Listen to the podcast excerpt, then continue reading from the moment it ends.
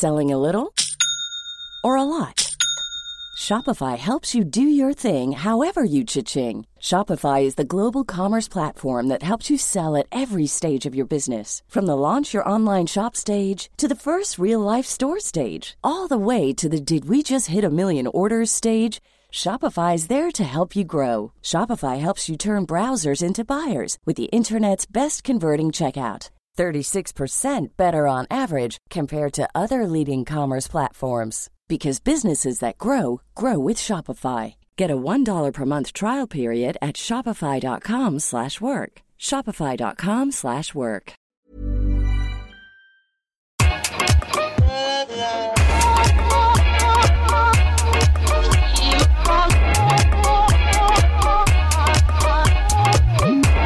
Bonjour Okaya. Bonjour Grace. Bienvenue dans ce nouvel épisode de Kif Taras, le podcast qui saute à pieds joints dans les questions raciales. Et bien ici, comme d'habitude, on parle d'arabes, d'asiatiques, de blancs, de roms, de noirs, de juifs, de musulmans, et tout ça sans complexe. Aujourd'hui, on vous propose d'aborder dans Kif Taras un sujet qui m'est cher car je le vis assez quotidiennement. Et j'avais très envie de partager avec vous mes expériences pour, euh, pour en parler ensemble et aussi peut-être échanger des tuyaux et, soyons folles, trouver des solutions. Il s'agit du thème de nos enfants face au racisme à l'école, un sujet qui est douloureux parce qu'en tant que parents, on veut bien sûr le meilleur pour nos enfants et entre autres qu'ils échappent à un tant soit peu aux tourments qui nous ont chagrinés dans notre propre enfance. Et là, en matière de racisme, c'est un peu le fail total. Parce que si j'ai espéré fort que ce serait les ching chang chong, les shintok et autres gestuelles malheureuses à base de yeux bridés que j'avais subies avec amertume dans la cour de l'école, j'ai hélas constaté que 30 ans après, mes enfants sont rentrés les larmes aux yeux pour les mêmes raisons. Alors qu'avons-nous fait Enfin, qu'avons-nous pas fait pour que rien ne change? Eh bien, pour répondre à cette question, en tout cas pour en discuter, nous avons le plaisir de nous retrouver en famille aujourd'hui et de recevoir à nouveau Faizagen. Bonjour. Romancière à succès et avec beaucoup de talent. On te présente plus, hein, tu es autrice. Autrice. Autruche. Tu es autruche. tu es autrice de plusieurs euh, œuvres, dont cinq romans traduits dans le monde entier. Euh, merci d'être revenue nous voir, Merci beaucoup, c'est un grand plaisir de revenir. Ravi, ravi de t'avoir avec nous. Et alors, dans Kif Taras, on a le même rituel que quand tu es venu. Euh, on demande aux personnes de se situer sur le plan racial. Est-ce que toi, Faiza, comme tu nous avais expliqué euh, il y a maintenant euh, un an, es-tu toujours une femme arabe? Toujours, ouais. Tu sais que c'est plus trop à la mode. Bah, je sais, écoute, je me sens toujours un peu comme ça. Peut-être que si je reviens dans une prochaine émission, ça aurait évolué. Pour le moment, je me définis toujours comme ça, ouais. Et d'ailleurs, je voudrais dire que l'épisode que tu avais fait avec nous pour la première saison, ça s'appelait euh, La panthère, la geisha et la gazelle. Enfin, pas dans cet ordre-là, mais bon. Et ben, ça faisait partie des épisodes les plus écoutés de la saison 1. Eh ben, génial, c'était un sujet qui était excellent. On en a beaucoup parlé, moi aussi, de ce, de ce podcast. Ah, super. Ouais, c'est vrai qu'on a beaucoup de retours et beaucoup de personnes qui sont identifiées aussi au, au récit euh, qu'on avait fait de nos expériences. Alors, on parle d'école. Euh, Grâce à parler de ce qu'on, ce qu'elle a pu vivre, qui a aussi été vécu 30 ans plus tard par ses enfants. Est-ce que toi, euh, si on rapporte la, la question de l'école aux représentations, aux questions raciales, tu as des souvenirs personnels euh, que tu associes justement à cela, des souvenirs d'école?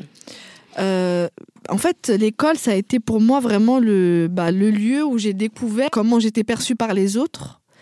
Et je fais la différence entre euh, ce que je trouve qui est un apprentissage normal, c'est-à-dire euh, comprendre la différence quand on est à l'école, qui n'est pas la même chose que vivre le racisme et subir en fait le rejet et l'exclusion. Et normalement, dans un monde parfait, les enfants ils découvrent la différence, qui est plutôt quelque chose de positif. Et malheureusement, euh, ben, nous, en tout cas, dans les années 80, on a eu affaire à assez vite, je trouve, assez tôt dans, dans notre parcours scolaire. Je dis nous, euh, je pense que vous êtes concernés aussi, les filles, donc euh, je me permets euh, bah, de faire face en fait à une forme de rejet, d'exclusion qui était liée à notre statut ethnique. Et donc, je, je partage ton sentiment, Grâce, parce que vraiment, c'était pour moi une vraie peur que ma fille soit confrontée à ça. D'autant qu'il y a des choses auxquelles je ne peux pas forcément répondre. En tout cas, je me sens assez démunie parce que euh, on renvoie pas la même chose entre guillemets elle et moi. Euh, euh, ma fille, elle est métisse, donc euh, c'est encore une autre problématique. Et parfois, j'ai l'impression que je peux pas complètement répondre à certaines de ces questions parce que je, je suis pas tout à fait dans la même expérience qu'elle. Je veux dire métisse noire? Ouais. Mhm.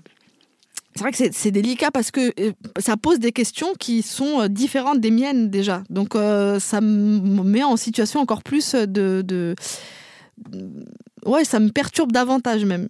Et est-ce que toi, quand tu étais petite, moi j'ai des souvenirs vraiment d'école où je me rappelle, enfin, j'ai pas d'exemple précis, mais je me rappelle vraiment tout au long de euh, ma, mon cursus scolaire avoir vraiment ressenti cette honte très diffuse de mes origines, de rejet, de mon héritage culturel, de toujours avoir eu, de me sentir moins bien que les autres. Voilà, vraiment, ça, ça c'est, je sais plus exactement, mais c'est des petites phrases, des, voilà, quand les gens, les gens se tiraient les yeux pour se dire qu'ils me ressemblaient, que toutes ces choses-là, elles ont contribué euh, à me faire, euh, enfin, à être euh, à un mal-être en fait. Mm. Et, j'ai mis beaucoup de temps à m'en défaire. Est-ce que toi, tu as des exemples ou est-ce que tu as quelque chose qui, enfin, par rapport à ton passé? Moi, quand tu m'as dit le sujet de, de l'émission d'aujourd'hui là, le, premier souvenir que j'ai, un souvenir euh, vraiment euh, ancien, parce que je crois que j'étais encore en maternelle, donc c'est vraiment, et c'était hyper frais dans ma mémoire, il était lié à ma langue, parce que moi j'ai été donc euh, élevée par ma mère qui était arabophone, et on sortait très peu, on n'avait pas du tout d'activité en dehors de la maison, donc je ne voyais que mes parents, et ils ne me parlaient qu'arabe à la maison, et je ne savais pas dire à la maîtresse, genre en première année de maternelle, que j'avais besoin d'aide pour faire mes lacets. Et donc j'essayais de lui dire et j'arrivais, je savais pas dire euh, aidez-moi à lasser mes chaussures et je me suis fait disputer parce qu'en fait j'ai juste levé mon pied et j'arrivais pas à le dire et c'est un truc qui m'a vraiment marqué parce que là c'est lié à la langue, c'est pas, enfin et, euh, elle, et donc, elle m'a engueulée et ça m'avait fait un truc genre. Euh, ça, c'est hyper. c'est dans ma construction, là, c'était le truc le plus violent parce qu'en plus, ça venait de la maîtresse. Ouais, c'était un sentiment d'injustice que tu. Bah ouais, parce que je, je, voulais lui prouver ma bonne foi parce qu'elle m'a engueulée parce que je levais mon pied comme si j'étais en mal élevé, ouais, t'es mal élevé, ouais. Et sauf que je, je, voyais, enfin, je voulais juste lui demander de l'aide, quoi. Donc c'était vraiment un truc qui était assez violent et ça m'a vachement marqué. Moi, moi, le souvenir que j'ai, après, c'est un truc vraiment très générationnel, mais euh, je pense que toi, tu étais un peu jeune peut-être pour ton souvenir, Faiza, mais tu te souviens du bicentenaire de la Révolution? Ouais. Moi, je me souviens, en fait, voilà, bicentenaire de la Révolution, 1989, tous ceux qui étaient à l'école primaire ont dû faire un spectacle, un ah machin, etc. Vrai, ça, ouais, Le truc de qui était Marie-Antoinette. Mais c'est-à-dire, je pense que tous les Noirs et les Arabes et les Asiatiques de France ont fait le tiers état. C'est-à-dire qu'il y avait un truc, un truc automatique de tu ne peux pas être dans la cour du roi. Et en fait, on s'est tous retrouvés en mode tiers état. Je trouvais que c'était hyper violent parce qu'à aucun moment, tu ne pouvais envisager d'être un personnage prestigieux de l'histoire. Tu étais forcément dans la masse indistincte de des gens qui faisaient la Révolution et qui étaient mal habillés. Parce qu'en plus, il y avait le truc des sapes et tout, tu vois. Et c'est vrai que ce truc-là de représentation et de où tu étais dans l'histoire de France, c'était hyper violent parce que toute la France était au diapason de ce bicentenaire et toi tu avais la conscience du fait qu'en fait à l'époque a priori tu n'existais pas trop en tout cas on considérait que tu n'existais pas et que quand il fallait raconter à nouveau cette histoire là t'étais du côté des gueux, quoi, et qui étaient tous euh, indifférents. Et moi, ça m'avait vraiment. Euh, mm. Parce qu'en plus, mes deux meilleures amies, euh, c'était voilà, Jennifer et Isabelle, et elles, c'était évident qu'elles seraient soit Marie-Antoinette, soit dans la cour, soit. En cas, ce seraient des personnages avec des noms et des prénoms. Parce que nous, on ne pouvait pas. ce pourquoi nous, on ne pouvait pas avoir de luxe. Et je trouve que ce truc-là, la représentation du spectacle de fin d'année, c'est aussi très, très difficile pour les enfants. Symboliquement, c'est assez hard, ouais. ouais, Et, en, et en plus, c'est hyper paradoxal parce que autant on n'a pas de place dans la représentation nationale de l'histoire du récit, et dès qu'on parle d'un continent en particulier, par exemple moi c'était l'Asie, tous les regards se tournaient vers moi. Et euh, quand on parlait, par exemple, je sais pas, du Vietnam, tu vois, alors que je, ne connais pas du tout le Vietnam, euh, enfin, je, mes parents sont pas vietnamiens, euh, et, et, dès qu'on faisait histoire géo, tu vois, je, craignais vraiment qu'il y ait un truc lié au continent et que du coup, je puisse pas enfin je sois, euh, je sais pas, ciblée d'office et qu'on me dise mais qu'est-ce que t'en penses toi euh, Et représentante de, tout un continent, je ne savais pas quoi dire puisque je ne, je n'avais aucune idée. Ouais, t'avais pas d'expertise particulière juste parce que t'étais asiatique quoi. Mais, euh, mais c'est vrai que ces trucs-là de l'histoire aussi, comment elle se raconte et comment tu vis. moi, je me souviens quand on avait fait Charles Martel a arrêté les. Parce que moi, je suis dans un contexte où il y avait plein d'arabes et j'ai entendu, ouais, comme par hasard. les gens étaient tellement énervés que Charles Martel ait arrêté les arabes à Poitiers. Enfin, c'était marrant de voir comment c'était vécu aussi dans la classe, le côté, euh, tu sais, hyper complotiste, quoi. Genre, bah oui, évidemment, il les a arrêtés. Euh. Enfin, c'était rigolo. non, mais tu vois, le truc de, de l'histoire, justement, ce que t'attends avec impatience, qui est quelque chose qui te concerne. Et même si c'est maladroit, c'est toujours mieux que d'être ignoré, d'avoir l'impression d'être à côté de. Bon, je pense que les cours d'histoire, c'est particulier, hein, tu mm. vois, c'est un peu ce que tu racontes sur l'Asie. C'est un peu comme euh, quand euh, on parle de la guerre d'Algérie, qu'on est au collège. Euh, ah ben non, on parle pas trop de la guerre d'Algérie, mauvais exemple. mais bon, c'est vrai qu'on est dans un truc après où. je sais, moi, sur l'adolescence, par exemple, j'étais moins en marge que dans la petite enfance, que j'avais changé d'école. Donc, euh, je suis passée d'une école de centre-ville à une école de quartier qui était beaucoup plus euh, dans le hood. Donc, il y avait plus du tout des gens qui ne me ressemblaient pas. Là, j'étais plus du tout en marge. Et j'ai été hyper euh, heureuse à ce moment-là parce qu'il y avait plein de gens qui me ressemblaient. Donc, j'étais plus du tout la minorité. Et ça n'a plus été avec mes camarades où il y avait des, enfin, ces, ces relations qui pouvaient être compliquées pour moi, mais c'était avec les profs du coup. Et là, c'est une autre euh, paire de manches parce qu'on est vraiment euh, dans un contexte où euh, c'est l'école de quartier où il y a des gros problèmes de discipline et de moyens, etc. Et là, d'un coup, on, se sent plus à l'aise avec les autres parce qu'on se ressemble en fait et qu'on a des codes communs, etc. Par contre, on est tous ensemble contre le reste du monde. Il y a un truc un peu de, de violence parce qu'on est dans un enfermement. Et là, c'est autre chose. Ah, tu as mis le doigt sur deux choses qui sont vraiment importantes, c'est-à-dire qu'il y a à la fois euh, le racisme à l'école, il peut, il peut venir euh, des autres, c'est-à-dire euh, nos pères. Alors on dit souvent, tu vois, que les enfants sont cruels entre eux, qu'ils sont sans filtre, qu'ils ils sont innocents et purs, donc en fait, que, qu'ils ne voient pas les différences. Mais en vérité, moi, c'est, mon, mon avis en tant que, que maman, j'ai trois enfants qui sont en âge d'être à l'école, il y en a, j'en ai deux en primaire et une au collège. c'est qu'en fait, pour moi, les enfants sont des éponges et en fait, ils, reflètent notre société. Et notre société a été bâtie euh, sur euh, des siècles de domination, voilà.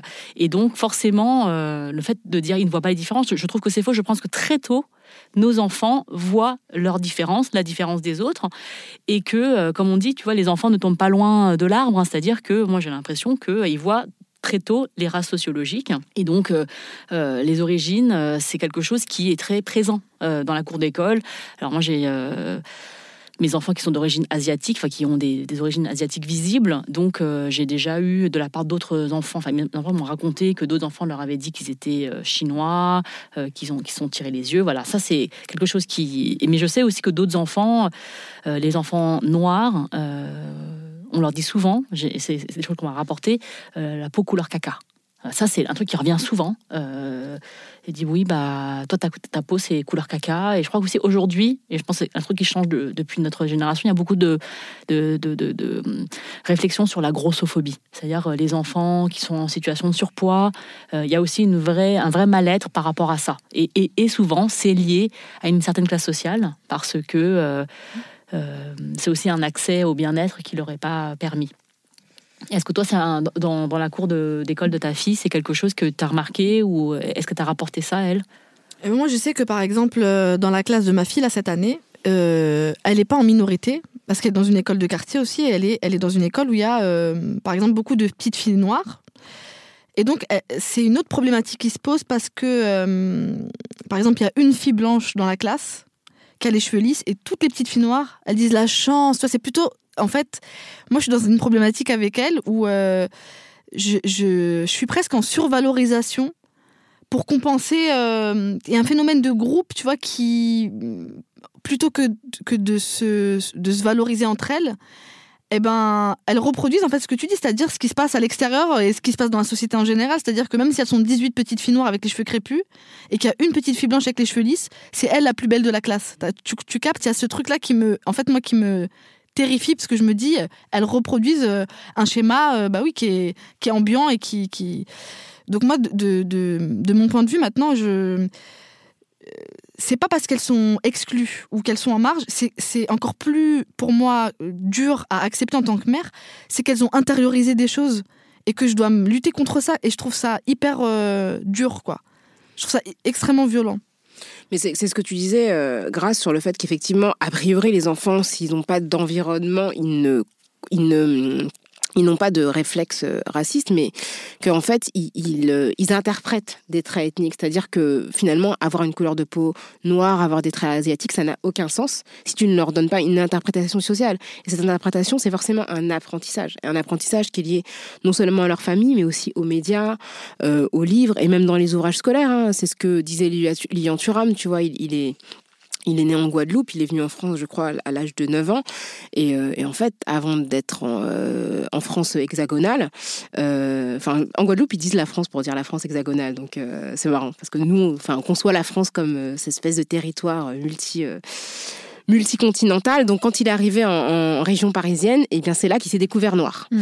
Et du coup, il disait que le choc qu'il avait eu à l'école, c'est de se voir apparaître pour la première fois dans une condition d'esclave. Et ça, c'est hyper violent. C'est-à-dire que tu n'existes pas historiquement, et le jour où on t'apprend ton existence, c'est pour te dire que tu as été dominé, enchaîné, et, euh, et, et, du coup, il y a pas forcément, c'est très difficile de se valoriser aussi quand les récits finalement ne te racontent pas euh, à travers quelque chose de valorisant ou à travers une, contribution possible au récit national, mais une contribution positive, pas uniquement comme, euh, mm. comme victime.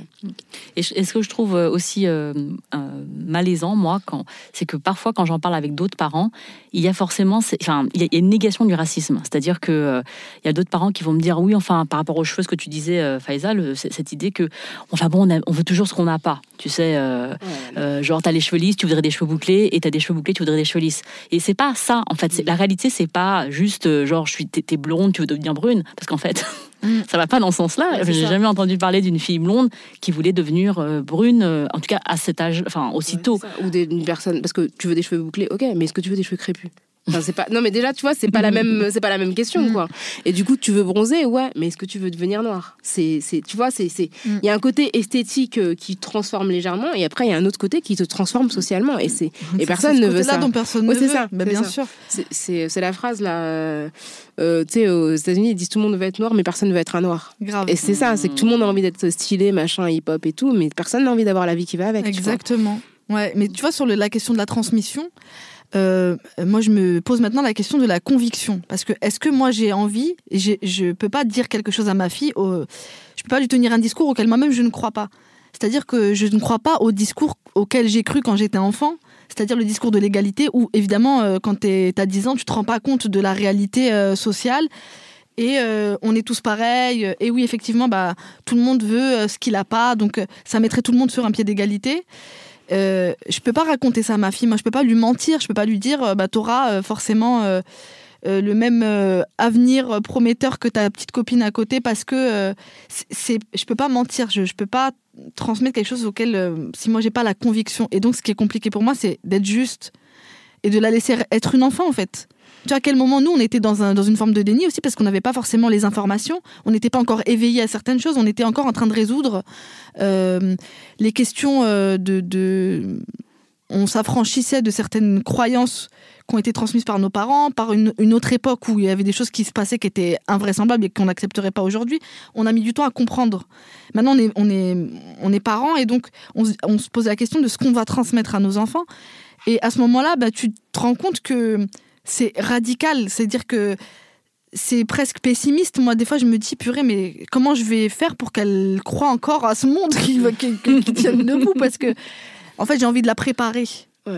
Et je, me dis, pour moi, la, manière de ne de, pas lui mentir, c'est de la préparer à ce que va être la réalité de sa vie d'adulte en tant que femme racisée. Euh, tu vois, euh, voilà. Mais j'ai l'impression quand même que les moyens que, que, nous avons aujourd'hui sont différents de ceux que nos parents nous ont euh, donnés. Parce que moi, je, je, sais que mes parents ont voulu me préparer aussi, mais leur moyen, eux, c'était de me dire faut que tu travailles deux fois plus, euh, euh, il faut que, tu sais, cette fameuse phrase-là, la bave de crapaud et la blanche colombe, là, tu sais, mm. soit une blanche colombe et tout. Et, et je sais que c'est pas ce que je transmets à mes enfants aujourd'hui. Même si je veux les préparer et, ne pas leur mentir, euh, ne pas leur faire euh, oui, c'est sûr, c'est le Père Noël qui, euh, qui distribue les jobs après le diplôme. Non, on sait que c'est pas le Père Noël qui, qui distribue les jobs. mais je pense qu'il y a un choix, en tant que un choix éducatif à faire à, à ce niveau-là, de dire est-ce que tu comment est-ce que on peut leur parler de la noirceur du monde? I'm Sandra, and I'm just the professional your small business was looking for. But you didn't hire me because you didn't use LinkedIn jobs. LinkedIn has professionals you can't find anywhere else, including those who aren't actively looking for a new job but might be open to the perfect role, like me. In a given month, over 70% of LinkedIn users don't visit other leading job sites. So if you're not looking on LinkedIn, you'll miss out on great candidates like Sandra. Start hiring professionals like a professional. Post your free job on linkedin.com/people today. Ouais, et enfin, leur parler de la noirceur du monde, euh, c'est une chose, mais leur dire que même dans ce monde-là, euh, ils ont, ils auront pas forcément leur, leur place, c'est-à-dire qu'ils seront pas forcément euh, accueillis. Et que, tu vois, c'est dur de dire à ton enfant, tu risques de ne pas, tu risques d'être discriminé, tu risques de ne pas, tu vois, pouvoir accéder aux mêmes choses que les autres. C'est je trouve ça hyper violent et j'ai pas non plus envie de transmettre parce que tu parles de la préparation par rapport à nos parents moi, ce que je dis souvent, c'est que nos parents, étaient dans un questionnement qui est lié à la survie. Quand je dis survie, je dis manger, avoir un toit sur la tête, être habillé. Et nous, maintenant, on est dans des problématiques en fait qui sont liées au bien-être. Euh, ça veut dire qu'on veut avoir des enfants qui soient sereins, qui soient épanouis, euh, qui euh, enfin, évoluent dans une forme d'acceptation de soi, d'équilibre. C'est toutes ces questions-là que nous, nos parents, s'étaient pas posées. On les comprend. Enfin, maintenant, le tout, c'est de, se préparer à ces questions-là sans la colère, en fait. C'est-à-dire sans. Euh, moi, ça me met en colère, en fait, de me dire, euh, je savais pas tout ça. Et ça a été violent, en fait, les découvertes. Je sais pas vous, mais moi, à chaque fois, chaque étape de ma vie, a eu des découvertes et, qui étaient assez violentes sur qui je suis, sur la perception des autres, de mon statut, de, de, mon apparence, etc. Donc, je, je pense qu'on. Moi, je, je sais qu'en tout cas, à titre personnel, j'ai à résoudre cette question de pas transmettre trop de colère à ma fille. Et puis après, nos parents, je pense qu'il y a d'autres choses qui nous distinguent d'eux. C'est que déjà, ils avaient un parcours migratoire qui faisait que peut-être qu'ils étaient prêts, en tout cas pour eux-mêmes, à accepter des choses que nous, on ne peut pas accepter. C'est-à-dire que quand tu vas dans un pays qui n'est pas le tien, tu sais que c'est pas ton pays. Mm. Quand tu grandis dans un pays dont on t'a toujours dit que c'était le tien et que tu découvres, en fait, au fur et à mesure que on te dit que c'est le tien, mais en fait, on ne traite pas comme si c'était le tien, tu ne nourris pas le même sentiment à l'égard du pays. Et puis, voilà, euh, vous avez été charpenté par ce système scolaire dans lequel sont vos enfants. Vos parents ne le connaissaient pas, ce mm. système-là. Donc du coup, il y a, aussi une, comment dire, un rapport à ce système-là qui est complètement, euh, qui, est, complètement différent. Et je pense que ça, ça joue aussi par rapport, bah, rapport à l'institution, rapport aux enseignants, au fait que vous ayez aussi un capital culturel certain. Euh, vous êtes passé par cette école-là et vous êtes allé bien au-delà. Donc c'est pas pareil. Je veux dire, peut-être qu'il y a aussi une perception de la, une, perception de la parole des, des enseignants qui peut-être est plus apte à la remettre en question parce que tout simplement vous êtes passé par là. Quoi. Et je pense aussi, comme tu le dis, Rokaya, que euh, le problème se pose dans des termes différents lorsque le racisme vient des professeurs. Et je pense qu'en tant qu'adulte, euh, on, sait que, enfin, en tant qu'enfant, la maîtresse, le maître, c'est euh, bah, la personne qui est au bout de, de, la classe, au tableau, là, et qui régente notre, notre petit univers. Alors qu'en tant qu'adulte, on sait que les adultes sont faillibles. Et donc, euh, quand le racisme vient de la maîtresse, c'est vraiment quelque chose qui est très difficile à, bah, vivre. Alors moi, j'ai une, anecdote très récente, parce que ma petite fille est en CE1. Elle est rentrée l'autre jour en, pleurs. Euh, et c'est assez rare, parce que c'est une petite fille qui, euh, qui est assez, qui est assez timide de, de ses émotions et surtout des émotions de, qui sont considérées comme de la faiblesse, comme les pleurs. Enfin, c'est quelque chose qu'elle ne montre pas parce qu'elle a deux. Elle est, c'est la dernière, donc il faut qu'elle montre qu'elle, qu'elle est, euh, voilà, qu'elle est robuste. Et euh, donc j'étais hyper euh, préoccupée parce que c'était un comportement qui lui qui était anodin et qui n'était pas anodin, pardon. Et du coup, elle m'a dit oui, la maîtresse. Elle me dit pourquoi est-ce que la maîtresse, elle a dit est-ce que je vous parle chinois? Parce que euh, la, classe était dissipée et elle a dit, euh, euh, elle a dit, mais est-ce que je vous parle chinois pour dire que vous n'écoutez pas, vous ne comprenez pas ce que je dis et tout ça. Et donc la, maîtresse a dit cette phrase-là. Et il y a un petit garçon apparemment dans sa classe, un camarade qui, qui s'est tiré les yeux. Et ma fille elle m'a dit mais moi je me trouve moche, je veux pas les yeux, mes yeux ils sont moches et puis elle s'est effondrée en larmes. Et du coup évidemment j'ai écrit deux lettres, j'ai pris une, lettre de deux pages à, à l'enseignante en lui disant voilà vous avez dit cette phrase, je pense que vous ne savez pas les conséquences euh, que ça peut avoir, parce que euh, euh, je vous parle chinois, peut-être que pour vous c'est une phrase assez voilà, ça n'a aucun une, conséquence, mais pour mon enfant qui comprend un peu le chinois, euh, elle, n'a aucun sens et c'est une stigmatisation de d'un attribut de sa culture d'origine, de son héritage. Et voilà, donc j'ai voulu le, mais, mais je sais que c'est quelque chose qui arrive souvent quand on est issu. Alors là, je parle des asiatiques, mais il y a aussi euh, enfin, plein, plein de choses qui peuvent arriver à l'école de la part de la bouche des enseignants ou du, ou du personnel euh, périscolaire. Enfin, c'est pas forcément l'équipe pédagogique, mais ça peut être les personnes qui travaillent là et qui sont, euh, qui voilà, qui viennent des, des, des personnes qui détiennent l'autorité en fait pour les enfants. Et c'est pas quelque chose d'isolé. Et comment elle a réagi, l'enseignante? Alors, euh, l'enseignante a été euh, très réceptive. Elle m'a dit, mais je ne me rendais pas compte. Alors, c'est pour ça que j'étais contente de lui dire, de lui mm. dire, voilà, écoutez, euh, je vous dis quelque chose. je, ne suis pas là pour remettre en cause vos pratiques pédagogiques, mais je veux dire que ça, c'est, ça, a une conséquence sur les élèves. Et, elle m'a dit, merci de me le dire. Je, j'y ferai attention. Je vais faire, je vais faire un cours sur, parce qu'ils font EMC, là, et, éducation morale et civique. Donc elle m'a dit, je vais en profiter pour euh, en, euh, faire un, cours euh, d'éducation morale et civique à ce, sujet-là, parce que c'est une, une, une, une, enseignante qui est sensible à ça. Peut-être que dans d'autres situations, ça ne passerait pas. Peut-être que la maîtresse, le, maître serait...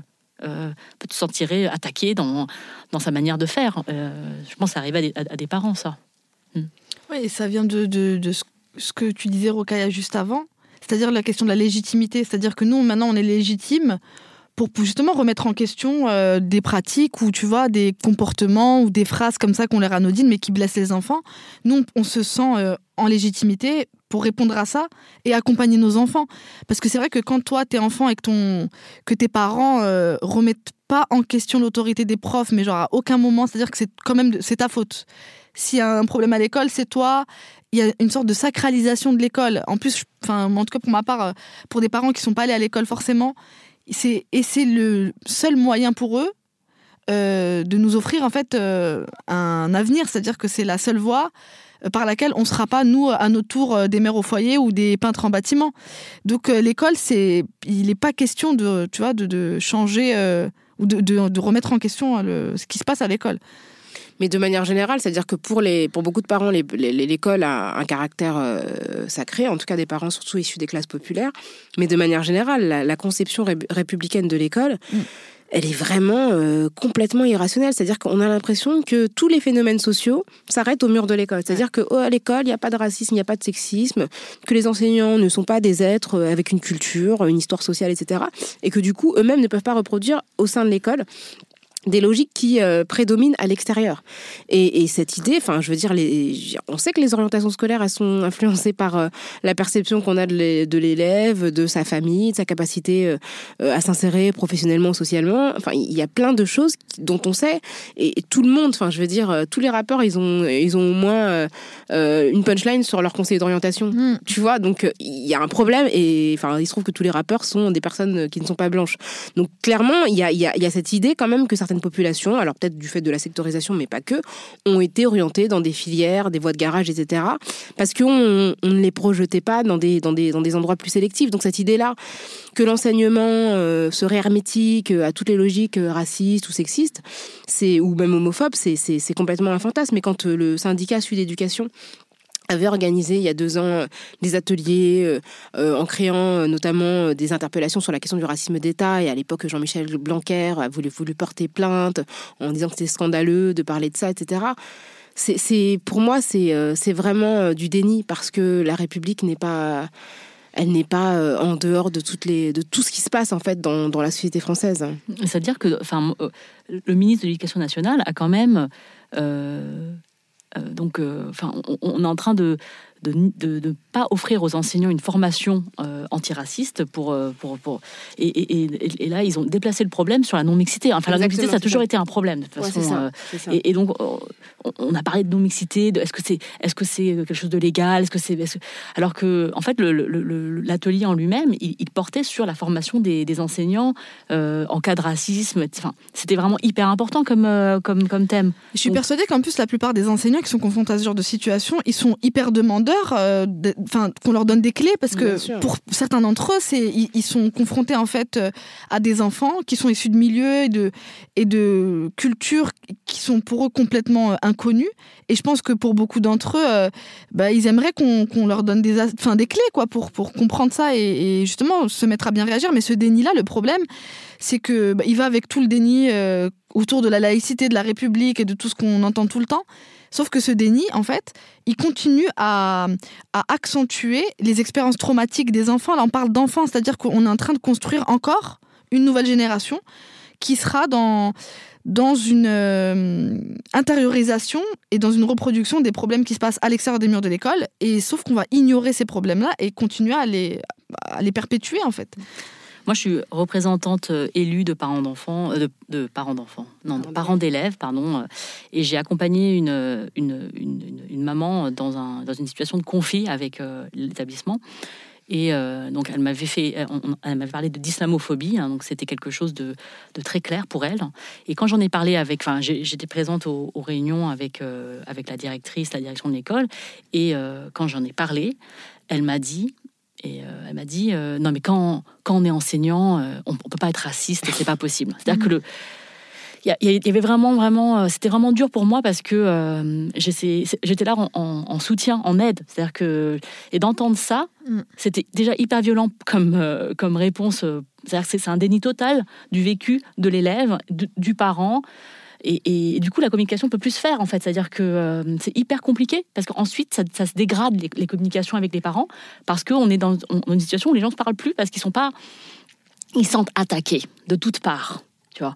Et c'était hyper compliqué euh, d'être euh, arbitre, enfin pas arbitre, mais d'être au milieu de ça, parce que parce c'est tu vois la voie de garage que c'est pour euh, pour euh, pour ces enfants, pour ces parents qui ne sont pas, enfin ils sont, ils sont ils sont pas ils- dans une situation où ils peuvent communiquer sereinement avec euh, l'équipe. Donc, euh, Bah, déjà, de dire que quand on est enseignant, on peut pas être raciste, c'est vraiment, on est dans la mythologie républicaine. Mm. C'est-à-dire que tout d'un coup, tu es enseignant, tu es transformé.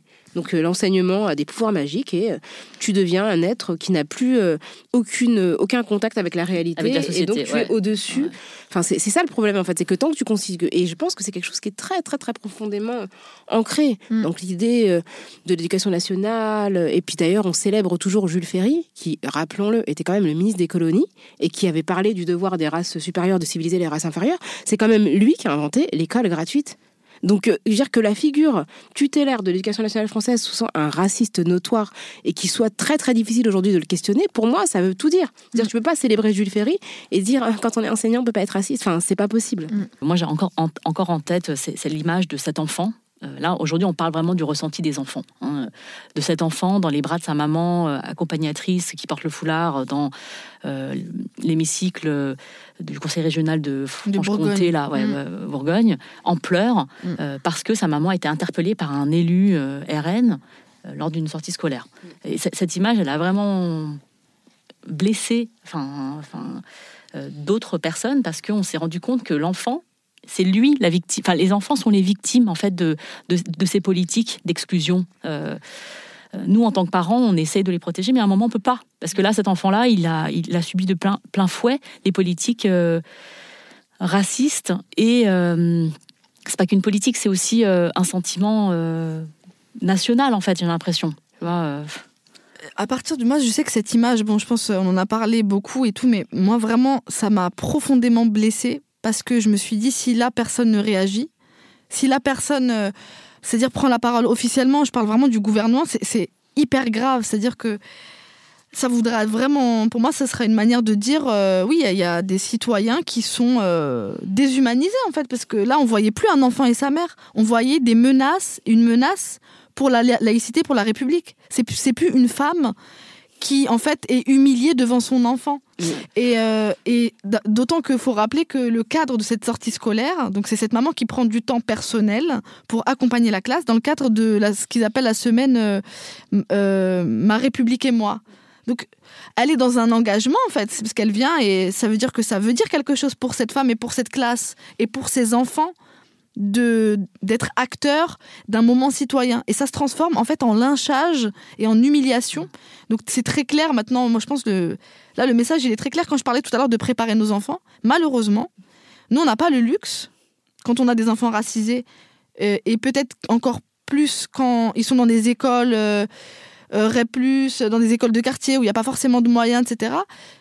On n'a pas le luxe de, de rester dans ce déni. Nous, on peut pas. En fait, on est obligé de les préparer à, ce qui se passe. Et tu parlais des, des conseils d'orientation. C'est une vraie question d'orientation où euh, je pense que c'est un vrai euh, accélérateur d'injustice. Il y a un truc. euh, moi, j'ai encore en tête cette phrase, et pourtant j'avais euh, 12 ans, je crois, ou 13 ans. Et donc, au moment de l'orientation en troisième, en classe de troisième, elle voulait me- m'envoyer, comme plein de filles arabes, en SMS, sciences médico-sociales, puisque nous, on est des, soigneuses, c'est connu, tu vois, les filles arabes, elles sont... Donc voilà, donc elle me dit SMS, et moi, genre, je me dis, mais vraiment, je m'en rappelle de m'être dit, mais pourquoi? Et je lui ai dit, madame, j'ai quand même, j'ai des bonnes notes. j'ai des bonnes notes en français, en histoire et en langue et tout. Et elle me dit, oui, mais Faïza, euh, elle m'a dit cette phrase, euh, il faut que tu te rendes compte qu'au pays des aveugles, les borgnes sont rois. C'est-à-dire que... Et, C'est horrible. Ouais. Et donc je me dis, mais en fait, c'est, tu vois, elle m'a mis un tampon de t'es pas la pire, mais, Mais bon, t'es quand même dans les pires. quand tu vas sortir d'ici, tu vas te rendre compte que t'es nul. Donc en fait, elle m'a complètement. euh, elle, m'a, elle m'a séché, quoi. Je me suis dit. euh, tu vois, j'avais 13 ans. Et c'est, Ouais. Qu'est-ce qu'elle devient qu'on lui adresse un message de sympathie Mais Inch'Allah euh, qu'elle est morte. Inch'Allah qu'elle est plus conseillère d'orientation, parce que c'est très grave de faire ça, tu vois. C'est-à-dire que moi, j'échappe à cette condition, en vrai, parce que. Euh, C'est ouf. j'ai, tu vois, j'ai eu de la chance dans mon parcours, mais en, en vérité, j'aurais très bien pu Mais bien sûr. m'orienter euh, là où elle m'avait dit, parce que c'est la toute puissance de la parole de la représentante de cette institution qu'est l'école, tu vois, qu'on met au-dessus de tout. Mais ça, c'est terrifiant en fait de voir à quel point les gens peuvent avoir des anticipations euh, très réduites et des ambitions très très réduites par, par rapport à ce que ce dans quoi tu peux te te projeter quoi. Et du coup, euh, si t'as pas euh, toi une estime suffisante de toi-même, si t'as pas un, un contexte qui te soutient et, euh, et qui te permette en fait effectivement d'aller ailleurs par, par rapport à ce qu'on t'a recommandé, bah tu, tu te retrouves dans un dans un endroit où tu n'es pas du tout épanoui quoi. Et ça, c'est c'est une catastrophe. hein. Et, et on, on va en revenir aussi à l'extrait qu'on avait lu euh, de Un homme, ça ne pleure pas la dernière fois que tu es venu. Mais toi, ton parcours, il est accidentel. Et c'est exactement ça que tu racontes dans ce livre par rapport au, au parcours de cette femme, Dounia. C'est que euh, euh, c'est qu'il faudrait que les orientations de nos enfants, les carrières de nos enfants ne soient plus euh, accidentellement ce qu'ils veulent faire. Euh, c'est- C'est-à-dire que il faut que le système change pour que ce soit le contraire. C'est que une, euh, erreur soit accidentelle, mais que ce ne soit pas la normalité en fait de, l'orientation de nos enfants. Ça, c'est- quelque chose que je dis assez souvent, mais je trouve que pour beaucoup, c'est difficile à entendre. C'est-à-dire, quand je dis, moi, ma réussite, elle est accidentelle, ça surprend, parce que moi, j'ai un problème, et tous les gens qui me connaissent le savent, c'est vraiment un truc contre lequel je me bats, le truc de quand on veut, on peut. C'est insupportable, Mm. et en fait, il faut dire que c'est pas des réussites systémiques, malheureusement. C'est-à-dire que le système scolaire français, il n'est pas fait pour que des gens comme vous et moi, on ait des parcours d'excellence, où on est, euh, bah voilà, tu vois, des succès, des malheureusement, et je le déplore, j'aimerais tellement que ce soit le, le contraire, mais là, euh, euh, et, et le problème aussi, c'est que les échecs, pour le coup, alors c'est pas la faute euh, du système, là, tout d'un coup, c'est la faute de l'individu, c'est la faute du contexte social, des parents, évidemment, parce qu'ils sont tout le temps incriminés, responsabilisés sur les échecs. Et sur les succès, euh, c'est l'école, et c'est Jules Ferry, et, et ma conseillère d'orientation, cette conne, et plein d'autres gens qui seraient du coup, eux, euh, responsables de, de- des succès. Et on s'approprie ces succès en disant voilà ce que produit l'école française, mais c'est faux. Mais de toutes les façons, on a des chiffres, hein, les enquêtes interna- internationales, qui montrent euh, régulièrement que la France est euh, euh, l'école française est celle qui euh, reproduit le plus les inégalités sociales et qui permet le moins euh, aux personnes de ce classe sociale moins favorisées de sortir de leurs conditions sociales. Donc c'est quelque chose qui se vérifie Assez même en comparaison, en comparaison du reste du monde. Il y a un sociologue qui s'appelle Bernard Lahire là, qui a publié un ouvrage récemment et il parle, lui, de délit d'initié euh, culturel. C'est-à-dire que dès la maternelle, euh, on est déjà dans un système où il y a une différence trop grande de, capital, de vocabulaire, de, culture. En fait, on est déjà dans une inégalité de fait. Et en fait, euh, normalement, l'école, enfin, en tout- cas, à mes yeux, moi, le rôle de l'école, c'est de réajuster, c'est-à-dire de rééquilibrer, parce qu'on ne peut pas refaire le monde, mais l'école peut rééquilibrer ces, ces différences euh, de capital. Et là, l'ennui, c'est que j'ai le sentiment vraiment qu'elle pousse, qu'elle qu'elle rend ces écarts encore plus grands. Mais il y a même des gens qui pensent que, notamment avec ce qui se passe actuellement, euh, avec les réformes euh, qui sont engagées là depuis quelques années, que le but c'est vraiment de pousser le libéralisme à son paroxysme en triant très très tôt euh, les mauvais éléments et en misant en fait tous les moyens de l'éducation nationale sur ceux dont on considère qu'ils vont être les futurs cadres. Et donc du coup, ça, on peut imaginer que c'est une stratégie libérale qui considère que tout le monde ne doit pas réussir. Et qu'effectivement, bah, ceux qui doivent pas, il y en a qui sont formés pour être euh, au service de ceux qui vont réussir. Et, quand on regarde les choses telles qu'elles se déroulent depuis, euh, depuis une quinzaine d'années maintenant, euh, on voit bien qu'il y a, un problème qui s'amplifie, quoi. Et qu'effectivement, le projet, c'est pas de faire en sorte que tous les élèves aient les mêmes chances.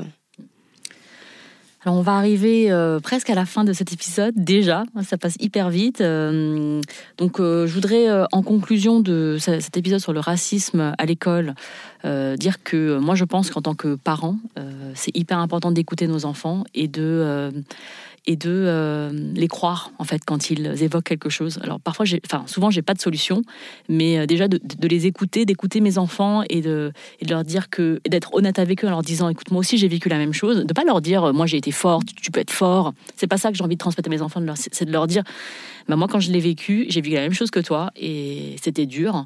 Et bien là que je te fasse un petit câlin parce que euh, c'est comme ça aujourd'hui. C'est vrai que c'est pas l'éducation que moi j'ai eue mais j'ai envie de le faire. Euh, j'ai envie de leur dire voilà, c'était dur, viens là, et puis euh, on, va on va essayer de trouver une solution. Donc voilà, j'ai écrit une lettre à la maîtresse. On n'a pas forcément l'occasion de le faire, et on peut pas forcément voilà s'exprimer auprès des enseignants, euh, mais mais voilà, je pense que, enfin moi en tout cas c'est comme ça que j'ai réussi à me défaire, enfin aider un peu mes, mes, mes, enfants. Et je voudrais aussi dire à ceux qui, celles et ceux qui seraient représentants de parents d'élèves dans leur établissement qu'ils euh, peuvent aider d'autres parents dans, ces situations-là en étant euh, un médiateur, c'est-à-dire en, en, étant euh, présent lors de discussions qui peuvent vite s'enflammer parce qu'on parle de l'intérêt de nos enfants et lorsqu'on parle de l'intérêt de nos enfants, on est vraiment à fleur de peau. on veut vraiment le meilleur pour eux et on, voilà, on est on est, on est plus vulnérable qu'à d'autres moments. Et euh, aussi, euh, si vous avez l'occasion de réclamer auprès de vos établissements euh, des formations, des, interventions extérieures pour vos enfants, des, personnes qui viendraient, comme Lilian Thuram, je sais que sa fondation propose ce genre de d'intervention de, de, Lilian Thuram, ou même il y en a, d'autres hein, qui, font, qui font ça, de, voilà, de demander ce genre de euh, d'espace pour les enfants, pour qu'ils discutent des, problèmes qu'ils peuvent rencontrer au sein de, l'école, entre, entre les enfants, même avec les, enseignants si possible, de manière... Euh, euh pas anonyme, mais de, le fait que ça ne leur retombe pas dessus ensuite, parce que c'est ça aussi le, le, le risque pour nos, pour nos enfants. Et toi, Faiza, est-ce que tu as des, choses, des stratégies que tu as adoptées déjà euh, sur le plan personnel et des choses que tu pourrais recommander aux parents euh, par rapport à leurs enfants, par rapport aux enseignants? Pour euh, conjurer ce genre d'attitude Mais justement, ne pas reproduire cette espèce de toute puissance du système scolaire qui aurait raison sur tout. moi, je sais que, comme à titre personnel, mes parents, l'objectif majeur, c'était d'avoir des bonnes notes. Même moi, avec ma fille, ce que je me dis, c'est que pour moi, ce qui compte dans ce que j'ai envie de lui transmettre, c'est qu'elle soit heureuse d'aller à l'école. Et ça a l'air euh, bête de le dire comme ça, mais je trouve que c'est une des conditions fondamentales de la réussite, c'est d'être épanoui, d'être content d'aller à l'école et d'apprendre et de revenir à ces choses-là qui sont dans la bienveillance en fait, euh, et, de garder en tête, euh, en effet, que donc la question de la légitimité pour nous, elle est réglée, qu'on a fait l'expérience du racisme à l'école, en dehors de l'école, et que on sait ce que c'est, qu'on est capable d'accueillir cette parole aussi de nos enfants, comme tu le disais, grâce, d'écouter. Euh, et, voilà, de juste euh, parler du succès, parler de la réussite avec nos enfants d'une autre façon que la notation et tout ce qui appartient justement au système qu'on peut remettre en question. Là, pour moi, la réussite, c'est d'apprendre à vivre avec les autres, euh, d'être indulgent avec ses camarades, d'être sympa et, d'être content d'apprendre. Mm. Merci beaucoup. On a beaucoup de choses à dire. On, avait voulu aborder, aborder, la question de la gentrification, la sectorisation, etc., du contournement de la carte scolaire, mais ce sera pour, euh, pour euh, une autre fois. Ça, c'est un vrai, une vraie, vraie question. voilà, le progressisme non progressiste. bah, merci beaucoup, Faiza, de nous avoir accompagnés tout au long de cette émission. C'était un plaisir. Et euh, n'hésitez pas à nous faire part de vos opinions sur cet échange. Je pense que euh, peut-être d'autres euh, auditeurs, auditrices ont connu ce genre de situation. Donc si vous aussi, vos enfants étaient confrontés au racisme à l'école, comment ça s'est passé? Qu'est-ce que vous avez trouvé comme solution? Écrivez-nous à kiftaras.binge.audio ou bien contactez-nous sur les réseaux sociaux en suivant kiftaras sur Twitter ou avec le hashtag kiftaras sur Facebook. Kiftaras, c'est un podcast de Binge Audio réalisé aujourd'hui par Victor Dubin. On se retrouve dans 15 jours ou peut-être dans moins, ça varie en ce moment pour un nouvel épisode de Kif Taras. Merci Grace. Merci Rokeya. Merci, Merci Merci à vous.